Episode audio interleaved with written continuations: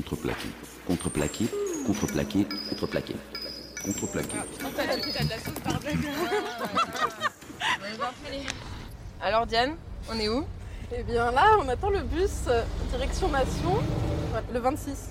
Pourquoi tu as choisi ce lieu ou du moins euh, cette- parcours. ce parcours? Eh bien, c'était un peu spontané car euh, j'avais pas de lieu, j'étais sans lieu fixe et euh, le bus c'est bien, c'est mobile. C'est pas un vrai lieu, c'est partout à la fois et nulle part. T'as grandi où toi? J'ai grandi à Suresnes, dans le 92, 150. Et du coup, euh, c'est quoi ton parcours scolaire en plus? Et bien, j'ai fait le, un lycée, une L, section L, un bac L, option allemand euro. Pourquoi pas. Et après, je suis allée à la fac d'art plastique avec des gens euh, géniaux. T'étais où à la fac? J'étais à Paris 1, à Saint-Charles, à la Sorbonne. Ah mais c'est marrant, c'est euh, où on était aussi en fait. Incroyable Non. On se connaît, non Et on se ben, connaît. maintenant Ouais, on se connaît, ouais. C'est vrai, peut-être. Et du coup, après tes études ou du moins euh, après ta formation, euh, qu'est-ce que t'as qu'est-ce que t'as fait? Et bah, directement après, euh, après ma licence, je savais pas exactement quoi, où, comment. Du coup, je me suis dit, tiens, peut-être je peux partir en Allemagne, c'est bien. Alors, bah, j'ai fait ça. Donc là, actuellement, tu vis en Allemagne. Oui, toujours depuis presque trois ans. Et c'est spécialement parce que t'avais fait une, une option allemand ou c'est parce que de base la culture allemande te plaisait, que tu t'étais déjà allé là-bas ou que ça te donnait envie? Ouais, en fait, je sais pas. Bah, C'est-à-dire, c'est vrai, comme j'avais fait l'option allemand, je parlais un peu allemand, mais en vrai, pas très bien. Après, je me suis un peu convaincue que je savais parler allemand en y allant, mais en c'était c'était un mensonge. Et ouais, je pense que c'était plutôt la culture et la ville. Du coup, je suis à Leipzig, qui était euh, cool, qui m'attirait bien. Et du coup, tu tu fais quoi?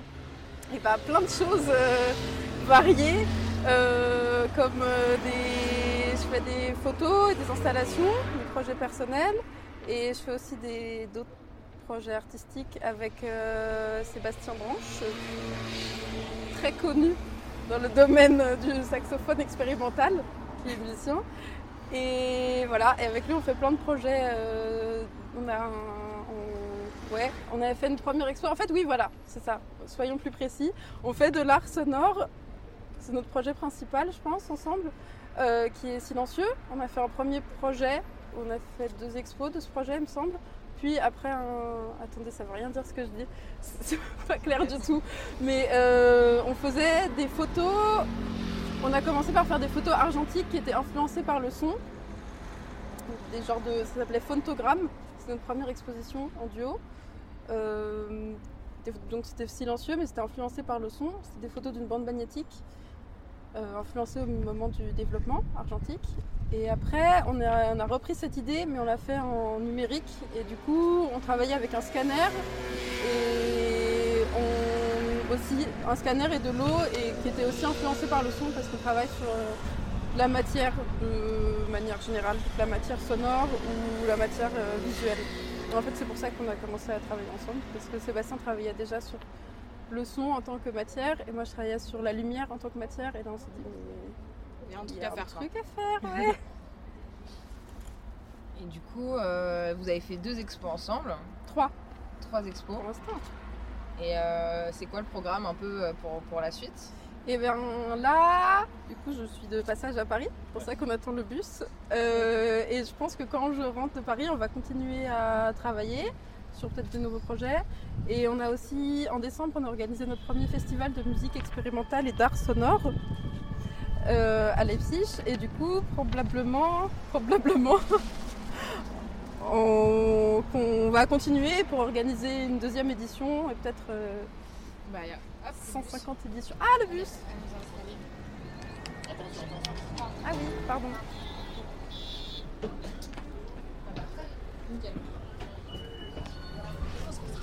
Voilà, une petite transition. euh, Là, on est un peu plus installé. Au euh, chaud dans le dans le bus. Donc, tu nous parlais du coup de, ta, de ton festival et de Oui. la programmation. Raconte-nous un peu plus euh, De la que- programmation? de la programmation de- du festival. Oui, alors euh, en fait, c'était pas vraiment un festival, à vrai dire. C'était une plateforme de rencontre entre tous les musiciens qui font de la musique expérimentale à Leipzig et à Halle. C'est une ville euh, à côté de Leipzig dans le coin. qui se connaissent pas forcément tous entre eux et du coup on s'est dit qu'il fallait créer une plateforme, un genre de lieu de rencontre pour que tous les musiciens puissent jouer ensemble et se connaître et après faire des projets trop stylés euh, tous ensemble. J'avais une question. Pourquoi Leipzig, culturellement parlant, est-ce que y a, ça bouge pas mal ou... Oui, en fait c'est juste pour ça que je suis allée parce que c'était super euh, en expansion euh, totale euh, niveau culturellement, niveau quoi? Culturel, ouais. niveau culturel, euh, dans oui, tous les domaines artistiques ou aussi, enfin du coup musical, mais c'est aussi artistique la musique. Oui, en fait, je pense que c'est aussi dû au fait que les prix soient moins chers, mais il y a vraiment énormément de possibilités et dès qu'on a un projet ou une idée de projet, c'est beaucoup plus simple de monter le projet et de le faire se réaliser. Et du coup, ta pratique plastique euh, ressemblait à quoi au début? Hum, oui, c'est une bonne question. Je pense que vu que je suis arrivée là-bas en sortant directement de la fac, je pense pas que c'était forcément très scolaire, mais c'était forcément, je pense, hum, je sais pas comment dire, je faisais plutôt du coup principalement des photos, surtout des photos de reflets et d'ombre, en argentique et en numérique, euh, du coup en, en travail comme je disais sur le, la lumière en tant que matière. Et je sais pas, je pense que j'osais pas trop euh, tenter des choses euh, un peu un peu folles et improbables et qui sortaient des. Si, non, je dirais pas que ça sortait pas des sentiers battus, mais peut-être. Tu te sentais un peu bridée par les profs ou euh, peut-être que je Ouais, sais que c'est au niveau scolaire, on te donne un profs. sujet et parfois, tu vois, tu, je vais pas dire que tu es assez limité, mais est-ce que euh, est-ce que c'est peut-être ça? Qu'est-ce que c'est la contrainte du sujet qui te. Je, je pense pas que c'était. Peut-être. Ouais, peut-être la contrainte du sujet ou de. Je sais pas exactement quelle contrainte. En fait, non, j'aimais bien faire ce que je faisais, mais je pense que ça manquait de. Non, je sais pas, ça manquait d'un truc aussi, peut-être. Je sais pas exactement, mais je pense que pour ma, ma pratique personnelle, euh, j'avais besoin de voir d'autres euh, d'autres horizons que juste euh, l'univers artistique parisien. T'avais pas vraiment théorisé en fait à ce moment-là ta pratique personnelle. Ouais, une partie de ma pratique, mais pas euh, complètement dans l'ensemble. Ouais. Et là, tu, vous travaillez en duo, mais tu continues toi toute seule à travailler et à développer ton. Oui, mais moins quand même, parfois. Mais c'est pas forcément simple. En fait, je pense que j'ai tendance à trop accepter parce que je travaille en duo avec Sébastien, mais ça m'arrive aussi de faire d'autres duos ou d'autres juste petits événements ponctuels avec d'autres euh, artistes de la ville, ou pas si plutôt de la ville. Euh, je pense que j'ai tendance à un peu trop accepter plein de projets qui ont l'air trop cool et qui m'emballent trop et après euh, repousser mes propres projets. Mais j'essaie de un peu me focaliser et me concentrer un peu sur mes projets au lieu de les repousser. Mais c'est pas facile. Et euh, du coup, comment tu vis euh, là-bas? Ah bah très bien. C'est-à-dire c'est vrai qu'en arrivant, les quelques premiers mois, je ne sais plus exactement comment, j'avais pas trop de boulot. Je pense que mon allemand était aussi pas forcément euh, extrêmement suffisant. Bah, ça allait, mais genre pour parler, c'était pas pour communiquer au quotidien. Donc dans un travail, c'était peut-être pas peut-être pas extrêmement suffisant. Et... Mais l'avantage, c'est que Leipzig, c'est une ville très peu chère. Du coup, je pouvais quand même m'en sortir et sortir boire des bières euh, sans emploi. Puis- de tourner autour du là. Oui, puis, et après, voilà. après, j'ai trouvé du travail. J'ai commencé à faire des petits boulots alimentaires, voilà. J'ai travaillé deux ans dans une friperie. Après, j'ai arrêté pour euh, des raisons politiques. Euh, et parce que j'avais plus de place dans mes placards. Euh, trop d'imprimés fleuris et à quetch. et après, j'ai après, j'ai retrouvé un autre truc dans un truc de vêtements. Et là, depuis fin janvier, je n'ai plus d'emploi. Mais ça va sans doute revenir. Mais je voudrais juste arrêter de faire de la vente. Voilà, ce que tu me disais, c'est que tu avais quand même une pratique que tu essayais de développer en duo. Et est-ce que, euh, est-ce que toi, malgré les boulots alimentaires, admettons, est-ce que tu as pu toi développer euh, ton, ta pratique artistique et notamment, donc, comme tu me disais, ton festival euh, Comment, tu, Oui, comment tu gères ça en fait? Oui, oui, mais en fait, j'ai toujours fait attention à, à travailler pas trop pour euh, avoir, pour vraiment mettre le, la, comment ça s'appelle, la- enfin, le plus important, c'était quand même ma pratique artistique et mes activités artistiques plutôt que vendre, euh, je sais pas quel euh, vêtement, ou je sais Ouais, pas ouais. quel truc.